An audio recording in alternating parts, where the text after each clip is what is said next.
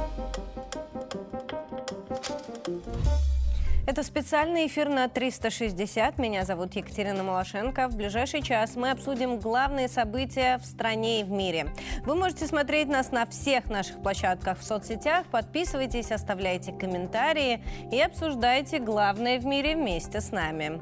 Ну а начнем сегодня с сообщений из Белгородской области. ВСУ вновь пытались атаковать э, Белгородскую область. В Новом Осколе сработала система ПВО, сбиты три ракеты. Давайте посмотрим статью на РИА Новостях. А, есть здесь и цитата губернатора Белгородской области Вячеслава Гладкова. Он сообщает, что в Новом Осколе сработала система ПВО, сбито три ракеты. Последствия на земле уточняются, но уже известно об одном погибшем. У мужчины осколочные ранения руки. Бригада скорой помощи выехала на место, сообщает губернатор области. Кроме того, глава уточнил, что осколки повредили повредили линию электропередач. Возможно, несколько поселков остаются без света. Также повреждено несколько фасадов.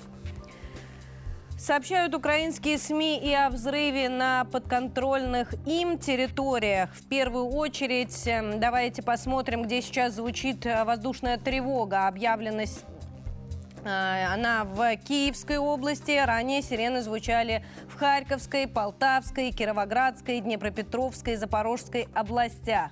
Теперь посмотрим сообщение конкретно о взрывах. В Днепре, в пригороде Днепропетровска э, сообщается о взрывах. Также звуки прогремели и в Киевской области, и в Харькове. В Киевской области жители призывают оставаться в укрытиях. Тем временем в средствах массовой информации распространяются распространяются видео, предположительно, российских ударов по объектам энергетики.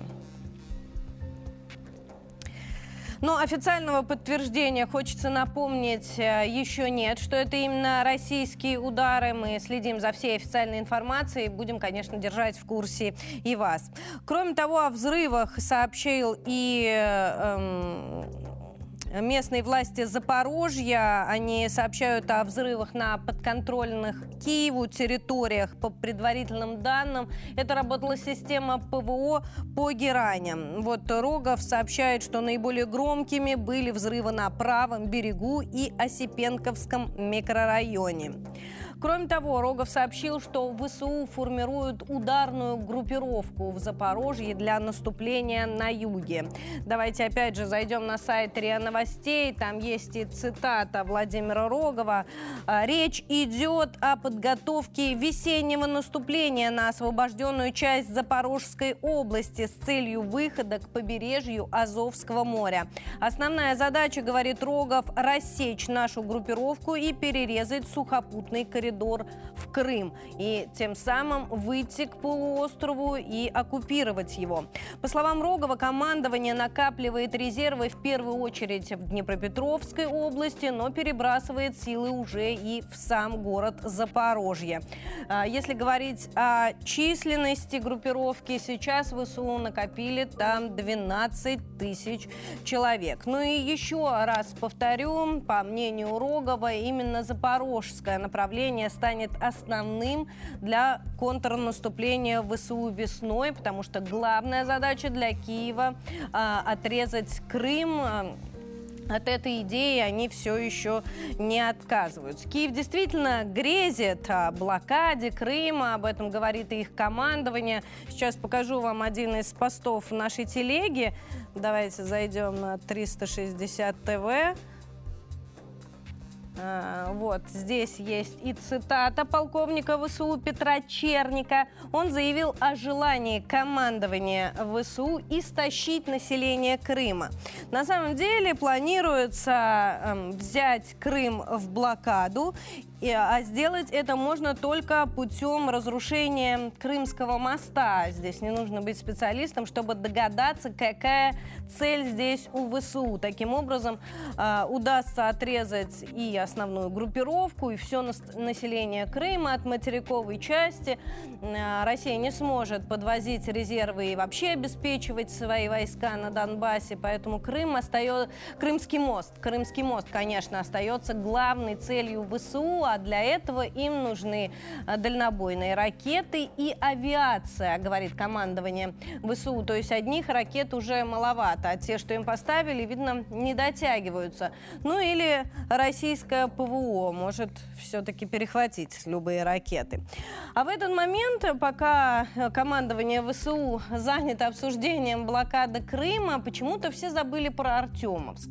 А ведь там для ВСУ ситуация складывается максимально плохо. Вот у, э, самое главное обсуждают это западные средства массовой информации, а украинские СМИ обходят страной. Хотя в конце прошлой недели появились сообщения, что якобы некоторые из подразделений ВСУ в Артемовске получили приказ уходить. Но все это так тихо. А вот в западных СМИ Артемовск обсуждают и обсуждают. Например, Wall Street Journal сообщила о потере наиболее подготовленных подразделений ВСУ в Артемовске. Я вам сейчас эту статью э, покажу. Авторы западного издания ссылаются на военнослужащих ВСУ, которые держат оборону в Артемовске. Они сообщают, что э, у бригад, которые там э, работают, которые там воюют, очень разный уровень подготовки. И если добровольцы э, оставляют позиции, то более профессиональным подразделениям приходится их удерживать, силы боеприпасов не хватает, поэтому они зачастую сдаются в плен.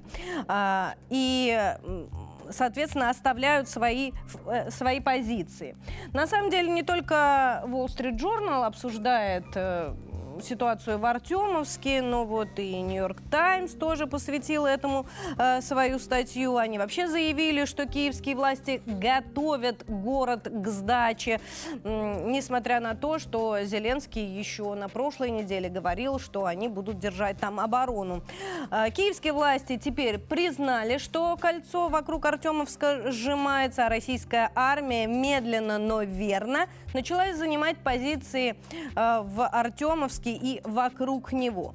Кстати, эм, продвижение российских сил в Артемовске признают и за океаном, вот Институт изучения войны рассказывает, что э, именно дороги, э, отрезание дорог э, и э, отрезание ВСУ от возможности подвоза резервов играет здесь ключевую роль и заставит ВСУ в конце концов уйти из города, если русским не удастся взять их э, окончательно в кольцо. Ну, а Артемовская это у нас направление Донецкое. Соответственно, смотрим, что у нас происходит в столице. А, накануне украинские войска за час обстреляли Донецк, Ясиноватую и Пантелеймоновку несколько раз. А, вот сообщается, что выпущено 24 снаряда натовского калибра. Правда, о каких-то разрушениях конкретных в средствах массовой информации на лентах новостей ничего нет. Но в Донецке работает наш корреспондент Виктория Комогорцева. Она оценила обстановку на сегодняшнее утро. Утро в Донецке сегодня солнечная, температура плюсовая, днем обещают плюс 6. Что касается обстановки, я вот решила сейчас прогуляться и очень-очень удивлена. Сегодня э, очень много машин на улицах, э, все куда-то едут по своим делам, на работу, работают коммунальные службы, э, делают ремонт зданий каких-то обстрелянных, люди идут на работу. В общем, такого я не видела, наверное, последнюю неделю. И вот когда службы безопасности просили всех из-за сильных массированных обстрелов оставаться дома, то сегодня ситуация вообще абсолютно другая. Э, машины стоят на светофорах. Тут даже вот буквально 5 минут назад пробка небольшая образовалась. В общем, город сегодня такой э, оживленный. Будем следить за ситуацией дальше. Накануне ситуацию в Донецке проинспектировал и глава нашего оборонного ведомства Сергей Шойгу. Он провел, проверил работу по восстановлению инфраструктуры Донбасса. Вот э, РИА Новости публикуют кадры э, этой поездки. Шойгу инспектировал э, э работу и группировки э, «Юг». Это была главная цель его поездки. Ну и по пути ему показали, как восстанавливают Донецк. Ну и давайте к официальным данным. Э, последнюю информацию от Министерства обороны проанализировали мои коллеги.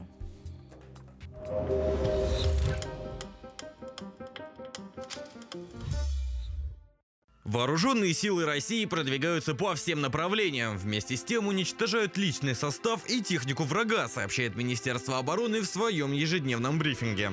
На Купянском направлении в результате ударов армейской авиации и огня артиллерии западной группировки войск в районах населенных пунктов Грениковка и Масютовка Харьковской области за сутки уничтожено до 40 украинских военнослужащих, боевая бронированная машина, а также три автомобиля.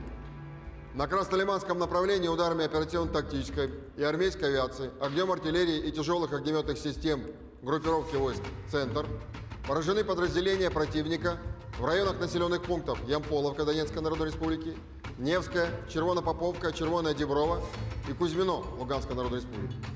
За сутки на данном направлении уничтожено до 180 украинских военнослужащих, боевая машина пехоты, 4 боевые бронированные машины, а также одна самоходная гаубица «Гвоздика». По данным военных экспертов, наши военные перестают жалеть ВСУ и показывают настоящую мощь. Вся армия работает сплоченно, как единый механизм. Это говорит о том, что, э, во-первых, боевые действия приведут крайне ожесточенный характер. Наши не только обороняются, но и наступает, идет активная оборона. Что сейчас работают активно и, соответственно, наши ВКС, и наша артиллерия. И в этой части то, что э, особый акцент сделан, надо отметить, на уничтожение командных пунктов, в том числе вот мы видим командный пункт полка Азов Запорожье, э, командные пункты э, механизированных бригад. Решить противника штабу управления очень э, важнейшей задачи. Российская артиллерия работает четко, стреляет метко. С каждым днем у противника все меньше орудий, чтобы наносить удары по мирным городам. Кроме того, в районе населенного пункта Новоивановка Запорожской области уничтожен склад ракетно-артиллерийского вооружения 110-й бригады территориальной обороны. На Херсонском направлении в результате огневого поражения за сутки уничтожено свыше 30 украинских военнослужащих, 10 автомобилей, самоходная гаубица «Гвоздика», а также гаубицы МСТА-Б и Д-30. Оперативно-тактической армейской авиации, ракетными войсками и артиллерией группировок войск Вооруженных сил Российской Федерации за сутки нанесено поражение 83 артиллерийским подразделениям Вооруженных сил Украины на огневых позициях, а также живой силе и технике в 207 районах. В районе населенного пункта Попов-Яр Донецкой Народной Республики Уничтожена пусковая установка украинского зенитно-ракетного комплекса «Буководин». Мы видим, что каждый день э, в городах Украины и в ближних э, регионах э, линии соприкосновения специальной военной операции и в дальних звучит воздушная тревога, значит работают наши парни. Соответственно, удары наносятся, чтобы противник не имел возможности обстреливать интенсивно и наши позиции, и, конечно же, мирное население. Кроме того, российские военные сбили вертолет Ми-8 воздушных сил Украины в Донецкой Народной Республике. Ну а мы продолжаем. И сейчас с нами на связи наш первый гость Алексей Сергеевич Борзенко, заместитель главного редактора еженедельника «Литературная Россия», военный журналист. Алексей Сергеевич, здравствуйте. Доброе утро. Алексей Сергеевич, не оставляет Киев попыток придумать какой-то суперплан по захвату Крыма. Вот прозвучала идея блокады полуострова. Как вы думаете, какова вероятность осуществить этот план? И правильно ли говорит Рогов, что наступать они пойдут через Запорожье? А, наступление через Запорожье – это старый план, о котором, в принципе, мы знаем уже больше полугода и э, на чем он основывается. Дело в том, что сам город Запорожье превращен в мощную крепость. И это было сделано еще в июне месяце. А, о чем идет речь? Он стоит на берегу Днепра, на высоком берегу. И даже в годы Великой Отечественной войны мы не шли в лоб. Это при той технике, вы понимаете, да, при тех гаубицах, при том стрелковом оружии мы все равно обходили. И вот сейчас, как один из вариантов Действительно, потому что это крепость. Там 6 или 7 серьезных сталелитейных заводов, мощных, которые уже превращены в крепости по принципу Азовстали. Но только это не одна Азовсталь, а, скажем, 7 вместе, в едином комплексе. То есть там они хорошо сделали линию обороны. Это будет вторая линия обороны, серьезная, после прорыва Донбасской дуги, дуги окончательной. И после того, как их отгонят от Маринки и, соответственно, вот от всей той линии, которую они строили в течение 8 лет. А, несколько слов по поводу боев в Артемовске. Там очень интересная получается история, потому что одна дорога как бы полуоткрыта, но простреливается. То есть э, попытки прорыва идут постоянно. А, пытаются вырваться ВСУшники. Но при этом те части, которые были нужны, они с боями вышли, те подразделения э, профессионалов, оставили там вот этих всех стариков и юнцов, так сказать, э, Киев, э, э, Гитлер-Юген киевский, да, вот. И они там остались. Бои идут таким необычным способом, когда просто применяют очень сильно дымовые шашки, и потом идут на прямой огневой контакт. Ну, что остается? Человек сидит там в норе, да, как его? Только гранатами. И огромное применение гранат сейчас э, происходит вот в ходе этих боев. И получается так, что значительная часть ВСУшников остались в Артемовске. Никто о них не думал, никто не пытался их спасти. И судьба у них такая. Либо они будут биться до последнего патрона, и их там положат в землю, либо они сдадутся. И вот когда сдадутся, будет очень много пленных. А, больше, чем в каких-то других населенных пунктах которые мы освобождали. Будет Алексей Сергеевич, но если это ну, немотивированные бойцы, будут ли они биться до конца? И говорилось же о том, что какие-то пути к отступлению все еще есть. Ну, не организованное отступление может быть, как говорит Киев, но какие-то отходы. Вы знаете, сейчас, ну, как бы вот такие бои, они имеют несколько фаз. Сейчас идет прямой лобовой бой – а, и вот как только эта фаза так пройдет, и ВСУшники почувствуют, что они уже окончательно отрезаны, у них нет связи даже между собой, одной улицы с другой, да, образно говоря, то тогда, конечно, наши будут предлагать им сдаться. Финальная точка – это когда предлагают сдаться. Кто сдается, тот сохраняет жизнь. Кто пытается сопротивляться, того уничтожают. Мы увидим сейчас очень много интересных вещей. Интересных наемников, которые сдадутся. Людей из, эм, из стран Африки, из Латинской Америки. Потом поляки. Там будет значительное количество польских наемников или профессиональных военных, которые под видом польских наемников туда проникают. И, Алексей Сергеевич, и... ну вот если подытожить, сколько времени да. еще нужно нашим бойцам для зачистки Артемовска? Ну, во-первых, город больших размеров. Мы взяли 40%, мы в центре города. Мы закрыли город на выход со многих направлений. 10-12 тысяч э, ВСУшников там сейчас есть. Значит, сколько времени? Ну, скорее всего, где-то порядка недели. Плюс-минус. Потом начнутся зачистки. Зачищать город будут основательно и долго. Недели две может быть, три. Ну да, мы вот в Мариуполе уже эту а, историю проходили. Это действительно долгий, да. сложный процесс. Спасибо вам большое за вашу оценку. Алексей Сергеевич Борзенко, заместитель главного редактора еженедельника «Литературная Россия», военный журналист, с нами был на связи. А сейчас мне хотелось бы к последним новостям перейти. А, срочные э, новости публикуют в том числе и наша телега. Давайте в нее сейчас прямо и зайдем.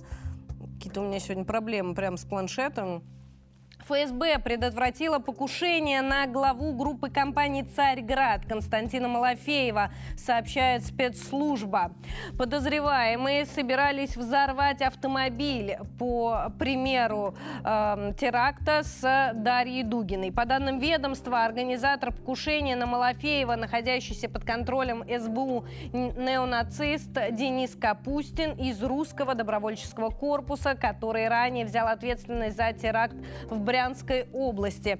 А, это запрещенная в России организация. И хотела показать вам момент закладки бомбы под автомобиль Малафеева. Это видео уже опубликовали телеграм-каналы.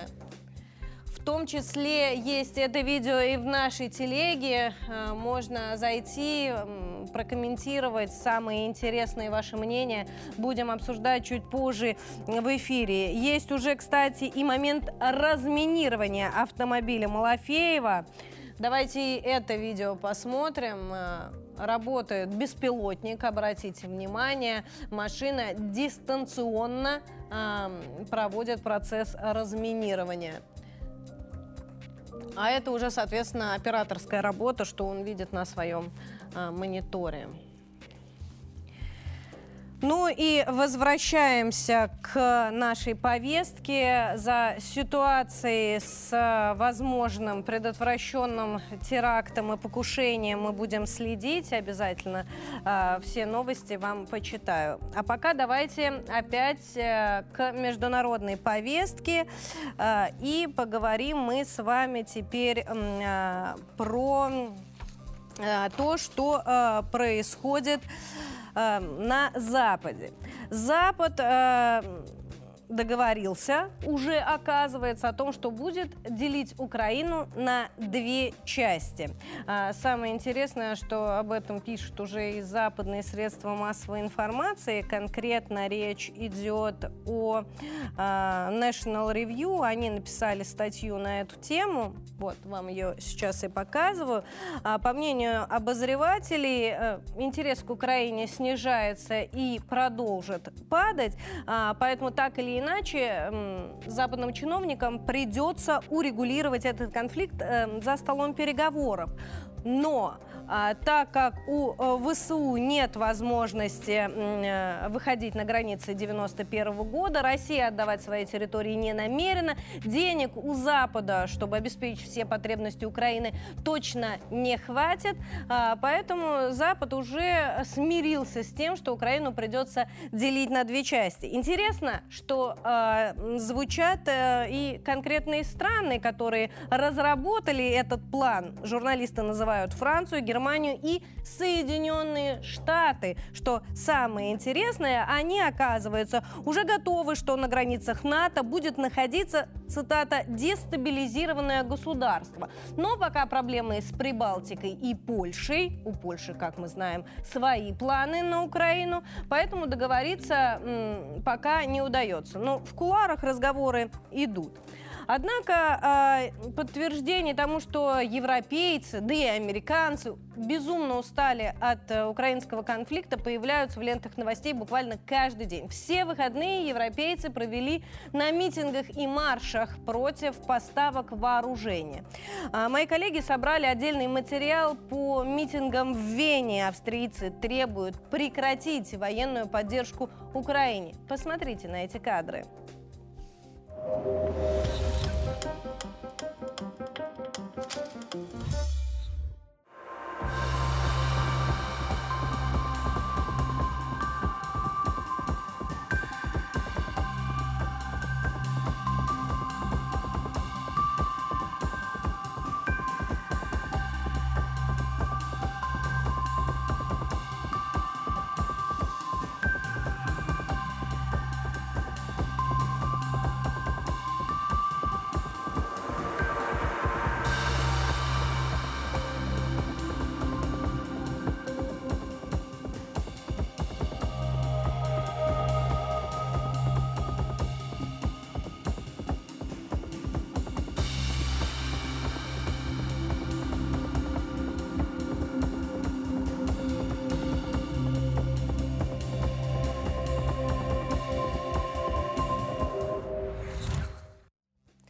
Владимир не вернемся к западным СМИ. Не только National Review, но и Washington Times обсуждают, когда же у Запада закончится терпение и не посадят Киев за стол переговоров.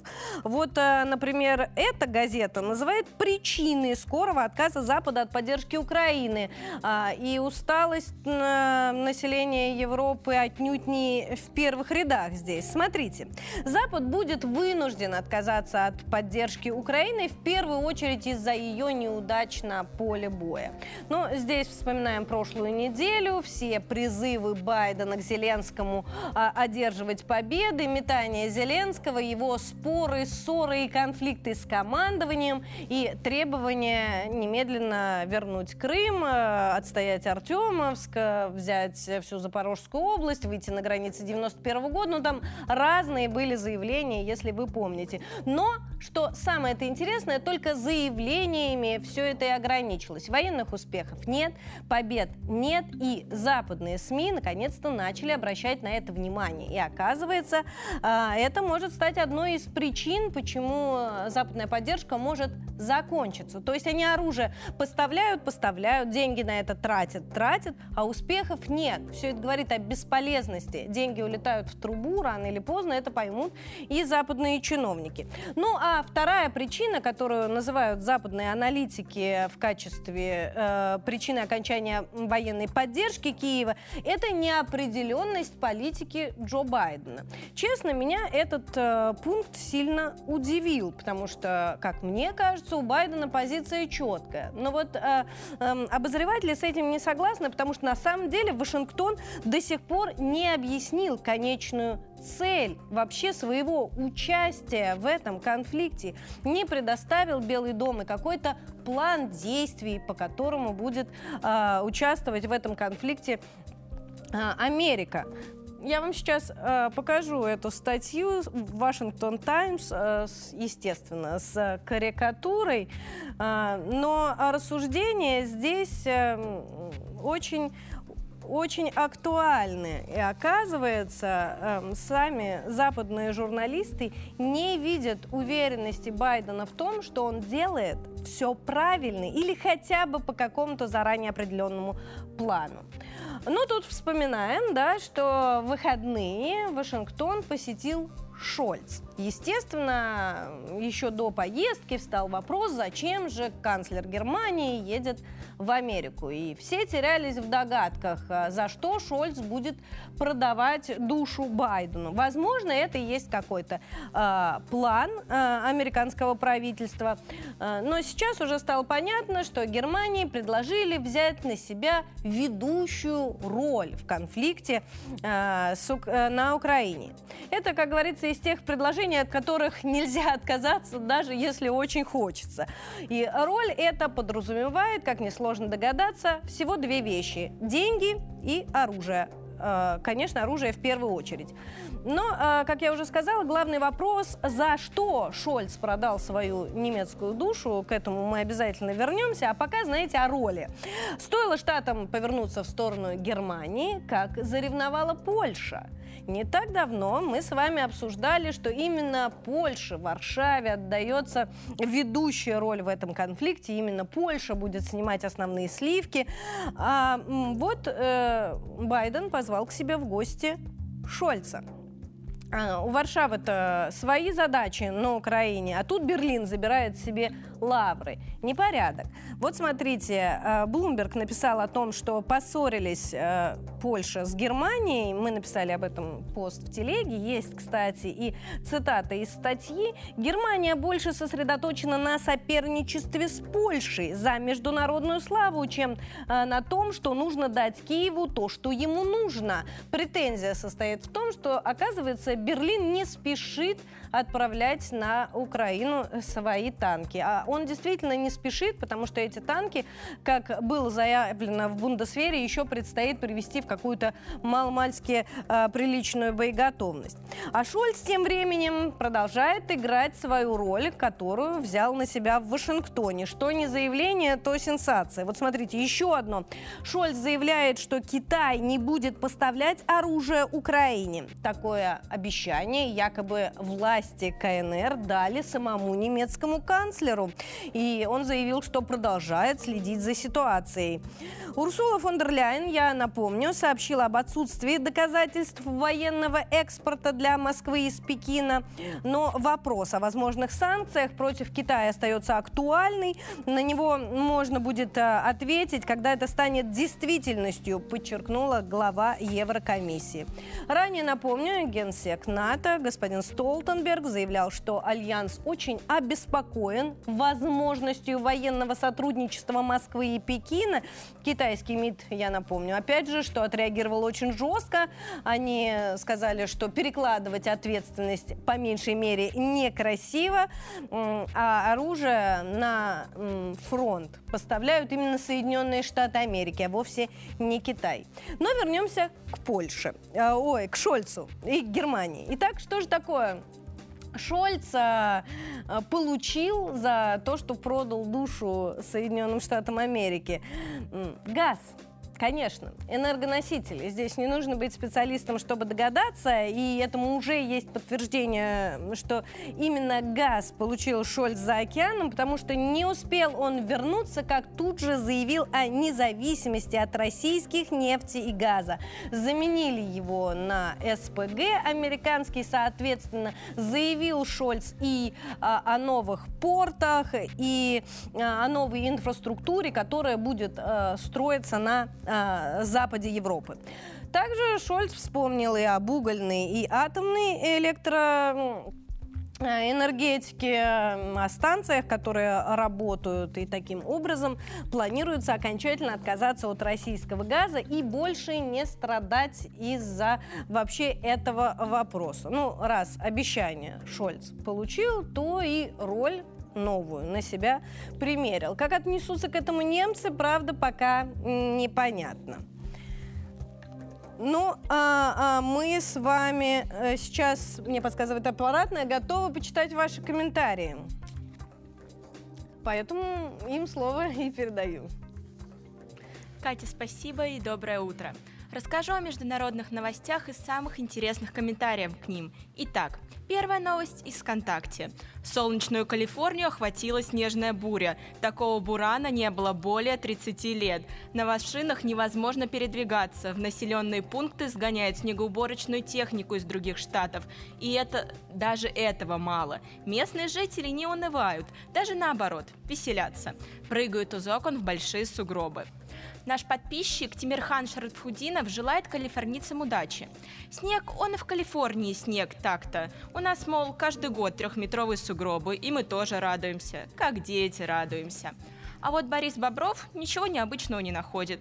Ну так, типичный поход за хлебушком где-нибудь в Магадане. И большинство комментаторов его поддержало. Следующая новость из Телеграма. В, Невецк... в немецком Оффенбурге акция против проведения регионального съезда партии «Альтернатива для Германии» переросла в столкновение с протестующих с полицией беспорядки. Местные СМИ сообщили о 53 пострадавших силовиках. Было и много задержаний. Пользователи возмутились произошедшим. Свобода слова в Европе – это миф. Она распространяется только на тех, кто говорит то, что нужно говорить, пишет Алексей Бычковский. Наталья Перешейна уверена, довели людей, правильно делают, что митингуют. А вот еще один резкий комментарий от нашего подписчика. Происшествие как никогда отражает хваленую свободу по-европейски. Полиция там цацкаться с протестующими не станет. Ну, а на этом у меня пока все. Продолжайте оставлять комментарии в наших соцсетях, а именно в Телеграме, ВКонтакте, Одноклассниках. Самое интересное зачитаем в эфире. Катя, передаю тебе слово. Лиза, спасибо. Ну, а мы э, продолжаем. Я хочу напомнить, что мы работаем в прямом эфире, э, работаем вместе с вами. Э, совсем скоро к нам присоединится наш следующий гость, а пока давайте продолжим газовую тему. Смотрите, в Турции заявили о необходимости российских инвестиций для создания газового хаба. Анкаре потребуются российские инвестиции для строительства газового хаба, заявил РИА Новости член Совета по безопасности и внешней политики при президенте Турции. Сейчас вам покажу э, цитату господина Чигры Эрхан. А, вот, уточняется, что министр энергетики и природных ресурсов в конце января объявлял, что в феврале состоятся переговоры, но, как мы знаем, э, случилось эм, катастрофа в Турции, а, череда землетрясений. Безусловно, это повлияло на экономику, а, в том числе на план по строительству газового хаба, поэтому переговоры решено было перенести, а, ну вот на данный момент известно, что на 22 марта. И вот э, первое заявление, которое было сделано после землетрясений, это э, призыв к российским инвестициям, что если бизнес придет и вложит деньги, то строительство начнется как только, так сразу. А у Турции сейчас э, собственных средств на это физически нет. Но на самом деле э, проблемы с Турцией не только с газовым хабом, вот э, и переводы вновь приостановлены. Тинькофф Банк приостановил переводы в Турцию а, из-за санкций. Из-за них банк-корреспондент может заморозить SWIFT переводы в Анкару, сообщают нам РИА Новости. Мера носит временный характер, пока переводы в страну нельзя произвести ни в каком виде, это уточнили в компании. Накануне банк перестал осуществлять валютные переводы и в Грузию. Причина та же, банк-корреспондент их не обрабатывает. На прошлой неделе несколько российских финансовых организаций попали в десятый пакет санкций Евросоюза. А, среди них а, Тинькофф Банк, Альфа-Банк, Росбанк. В Тинькофф Банке прокомментировали. Ситуацию предусмотрели. На обслуживание клиентов она не отразится. Подготовились к ней и в Тинькофф Инвестиции. Разработали инфраструктурное решение. Оно позволяет в течение пары недель перевести активы в новую неподсанкционную компанию. А, вот что известно о переводах, но вопрос этот решается, как и со всеми другими санкциями. А сейчас а, хотела бы вам предложить вернуться в зону СВО. А, мои коллеги подготовили особенный материал о том, как э, бойцы проводят свое свободное время и что является залогом э, мотивации и вот этого такого отношения к делу. Давайте смотреть.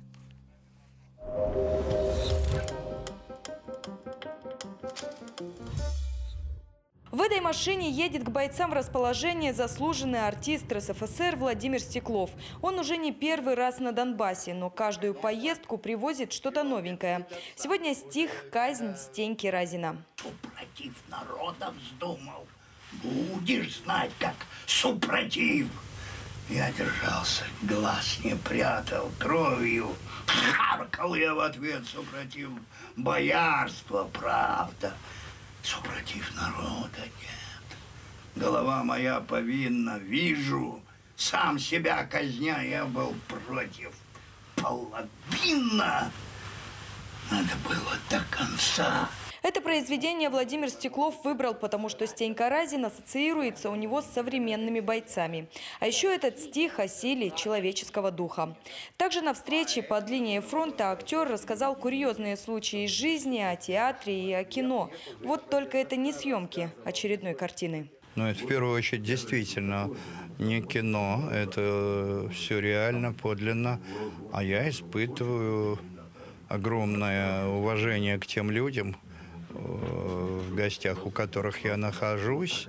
Жалею только об одном, что я, э, ну, скажем, не в экстремальной ситуации с ними, а именно когда ну, бойцы в расположении или на отдыхе.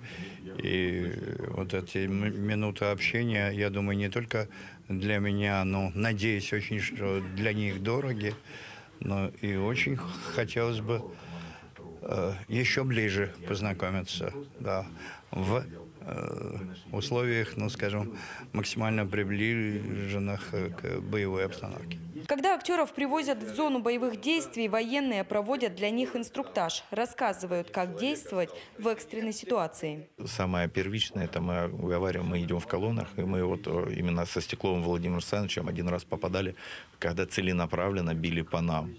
Вот. То есть э, действия при обстреле как быстро покидать машину, потому что если ты человеку не объяснишь сразу, он не будет понимать, что надо просто покинуть быстро машину, найти яму и лечь туда. То есть тогда объяснять некогда будет. Между прилетом первый ты никогда не, не предскажешь, а второй может быть уже роковым. Сватово, Кременная, Лисичанск, Северодонецк, Донецк, Волноваха. В эту поездку актер побывал во многих городах ЛНР и ДНР. Цель – разрядить обстановку и пообщаться с бойцами. Я думаю, это на самом деле важно э, для поднятия боевого духа. Ну и все равно ребята как бы разгружаются такими монологами. Даже мне понравился монолог Рогозина. А, был прям завораживающий такой. Владимир Стеклов планирует приехать в следующий раз в ДНР в конце марта. Это будут новые города и другие бойцы, потому что поддержать актер хочет каждого.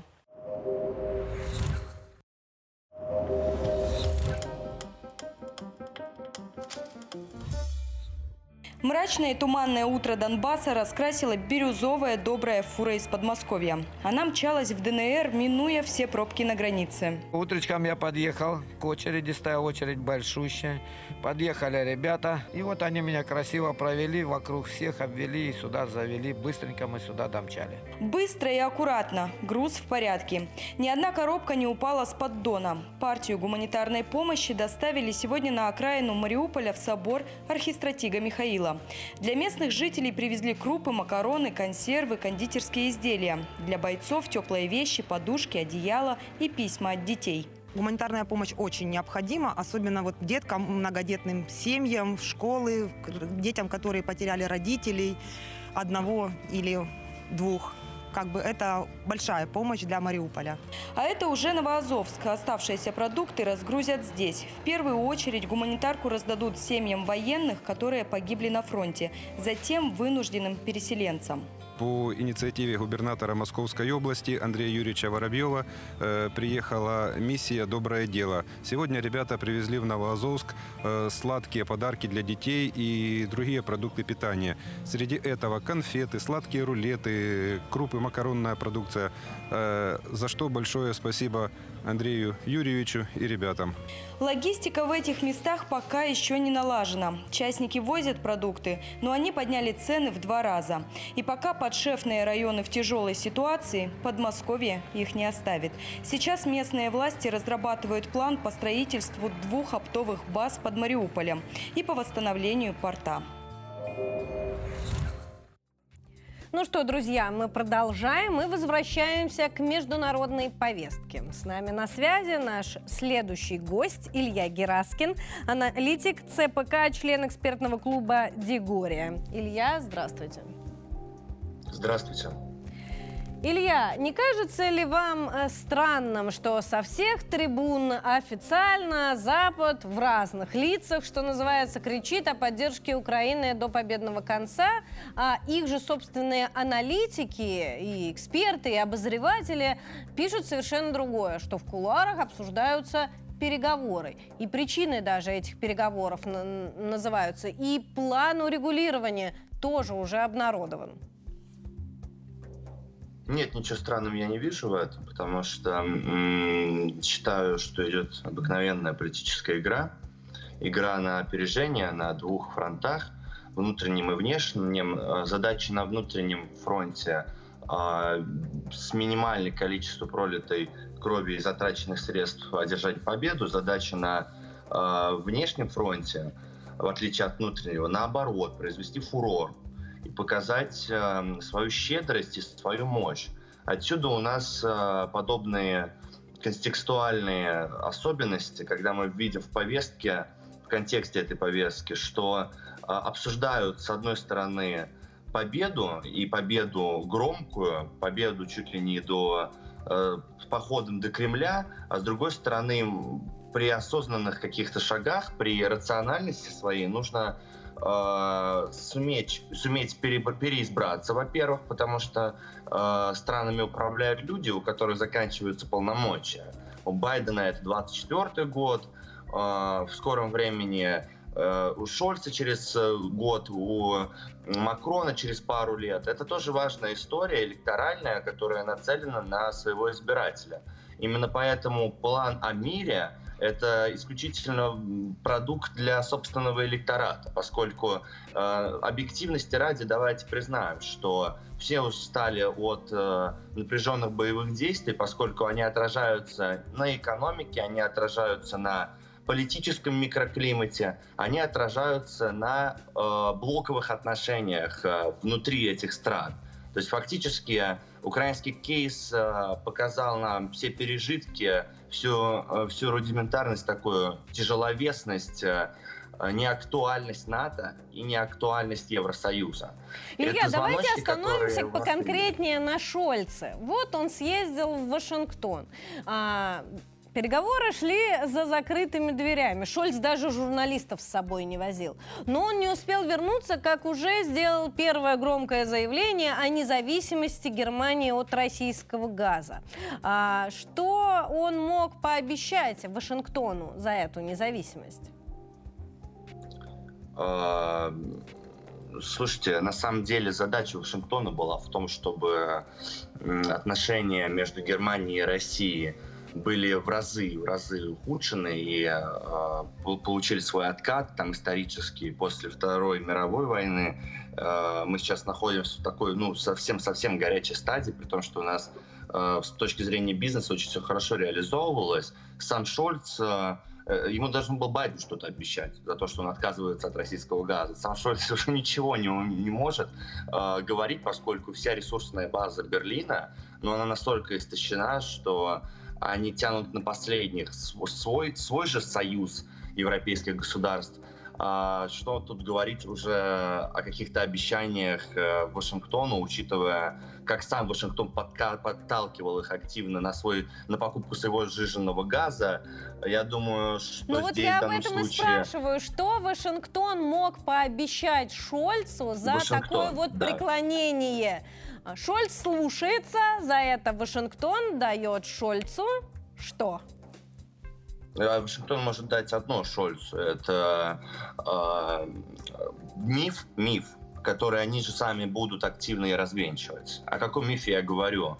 Миф нападения на эту страну России – по сути, модель такая, по которой живет вся Европа. Э, американцы строят иллюзию э, для внутреннего потребления, что Россия на вас нападет, мы выделяем вам военный бюджет, ставим над вами зонтик, а вы не открываете рты, потому что иначе, если вы их откроете, то тогда мы будем сокращать э, свою защитную функцию, и э, в таком случае вы останетесь жертвой агрессии. Вы хотите такого же сценария, как на Украине, говорит ему Байден. Я более Да, а, небольшие проблемы со уверен, связью у нас. Конечно, не хотим. Да-да-да, да. Сейчас лучше, да? Все. Да, Он да, отвечает, сейчас, конечно, не сейчас хотим. слышу. Отсюда Байден, выдвиг... да, Байден выдвигает ему сценарий. Защита защита в ответ на экономические потери и издержки. Потому что газ они дешевле не начнут получать. Но при этом всем защиту Байден ему предоставит. Конечно же, это будет защита от самих себя, вы понимаете. Но это главный мотив.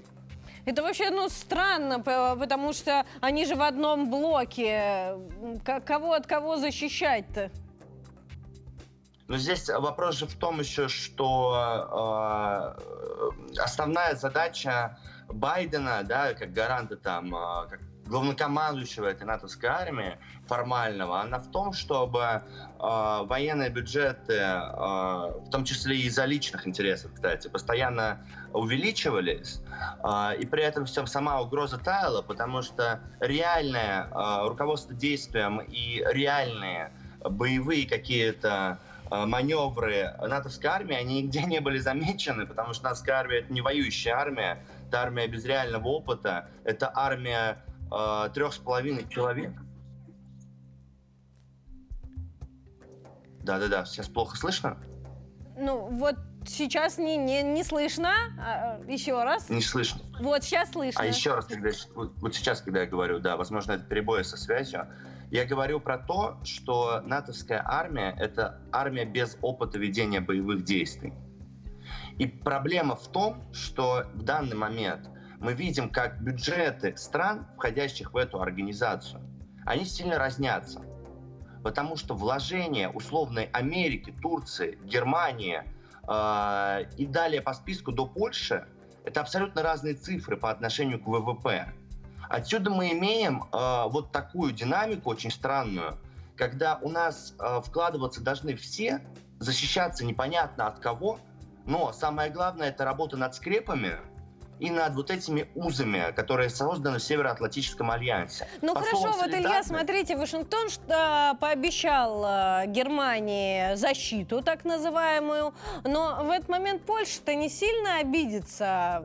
Она уже примеряла на себя все возможные мантии и короны лидеров в Европе, и вдруг снова Байден посмотрел в сторону Германии. Э, не возникнет ли между ними некая конкуренция и конфликт? Да нет, э, слушайте, никто никуда никого э, не хотел э, возводить, никаких рокировок не предполагалось, поскольку каждый занимает свое место на шахматной доске Бжезинского.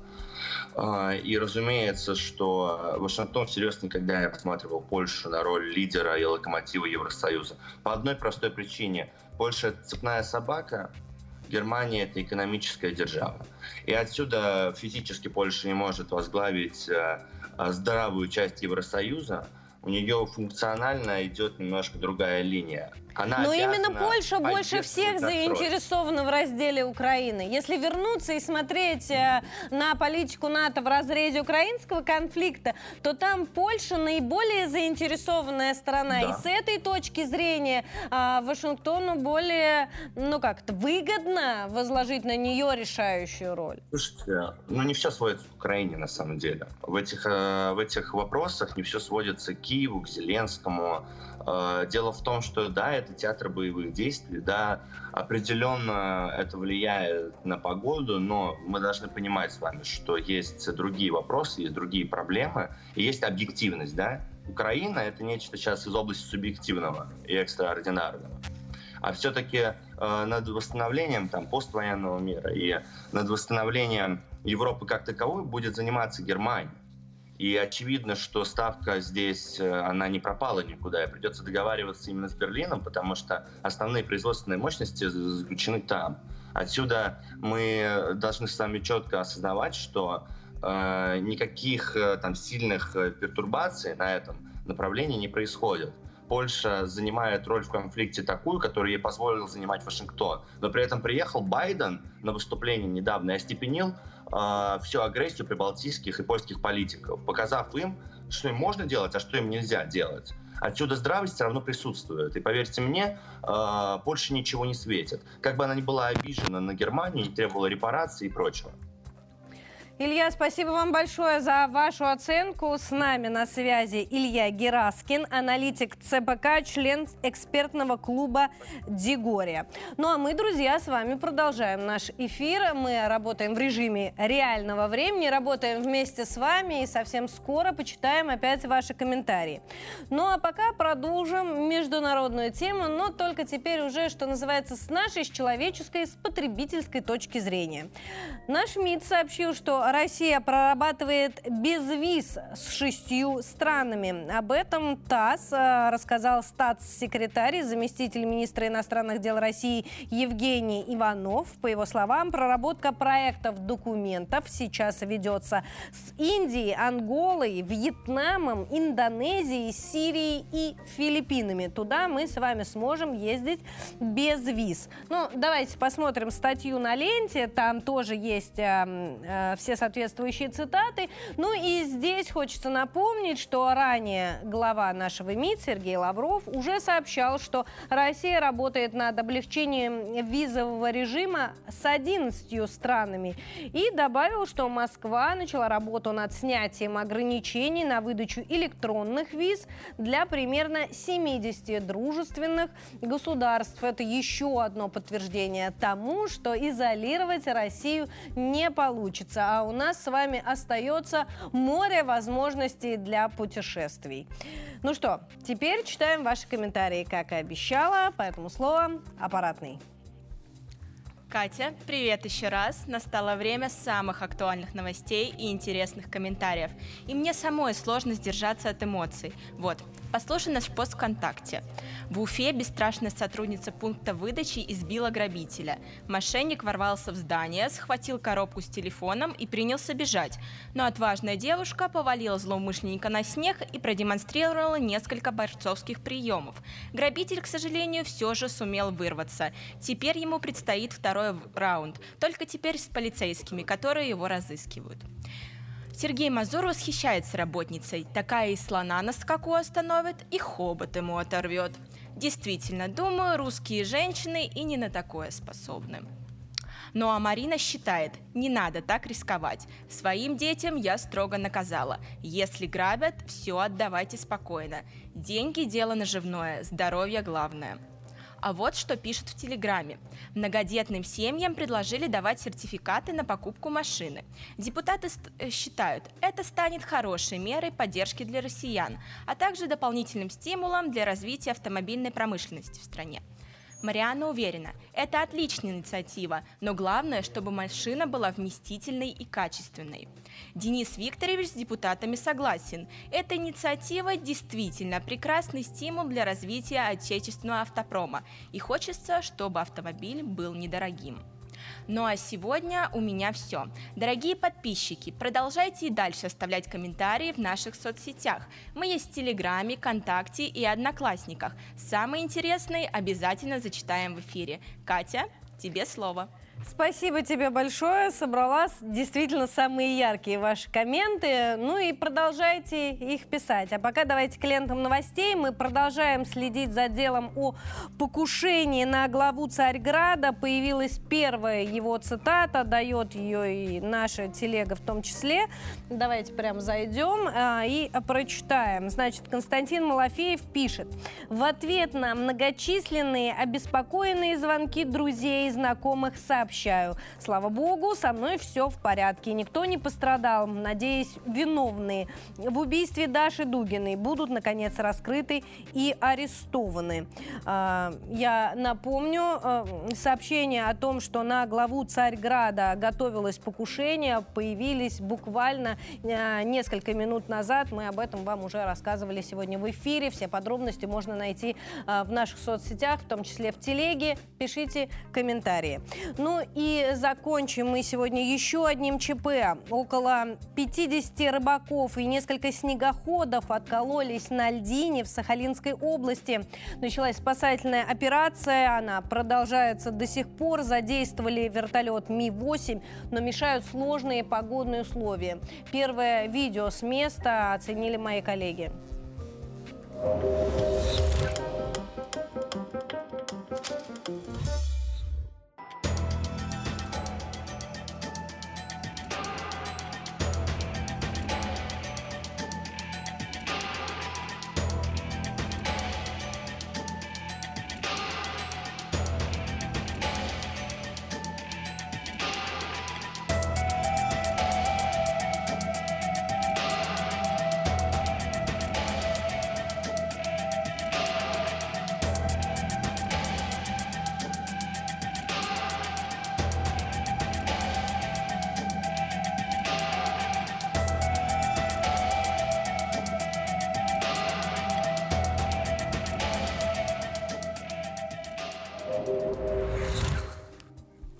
Мы продолжаем следить за развитием событий вместе с вами. И вот последнее сообщение с лент новостей. Воздушная тревога вновь объявлена на всей территории Украины. Мы начинали сегодняшний выпуск с сообщений украинских СМИ о взрывах в Харькове и в Днепропетровской области. И вот вновь звучит сирена на территории Украины. Правда, пока о каких-то взрывах не сообщается, но все подробности в нашей телеге в том числе.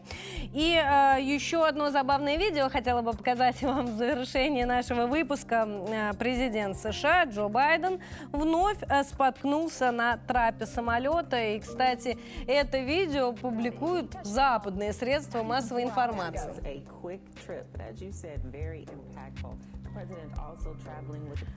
А его жена накануне, хочется напомнить, кто не видел эту новость в соцсетях, сказала, что вообще проверять умственные способности президента это не целесообразно и вообще не нужно. Но напомню, в Белом доме как раз в умственных способностях Байдена и засомневались. Вообще рискну предположить, что сомневаются в них по всему миру. Ну а мы давайте не будем сомневаться в себе. Мне хочется пожелать вам хорошего дня, продуктивного понедельника. В Москве а, и в России, естественно, тоже началась четырехдневная рабочая неделя. Большой и самый любимый всеми дамами праздник а, состоится в среду. Завтра мы с вами обсудим его в эфире. Будьте здоровы! Thank you.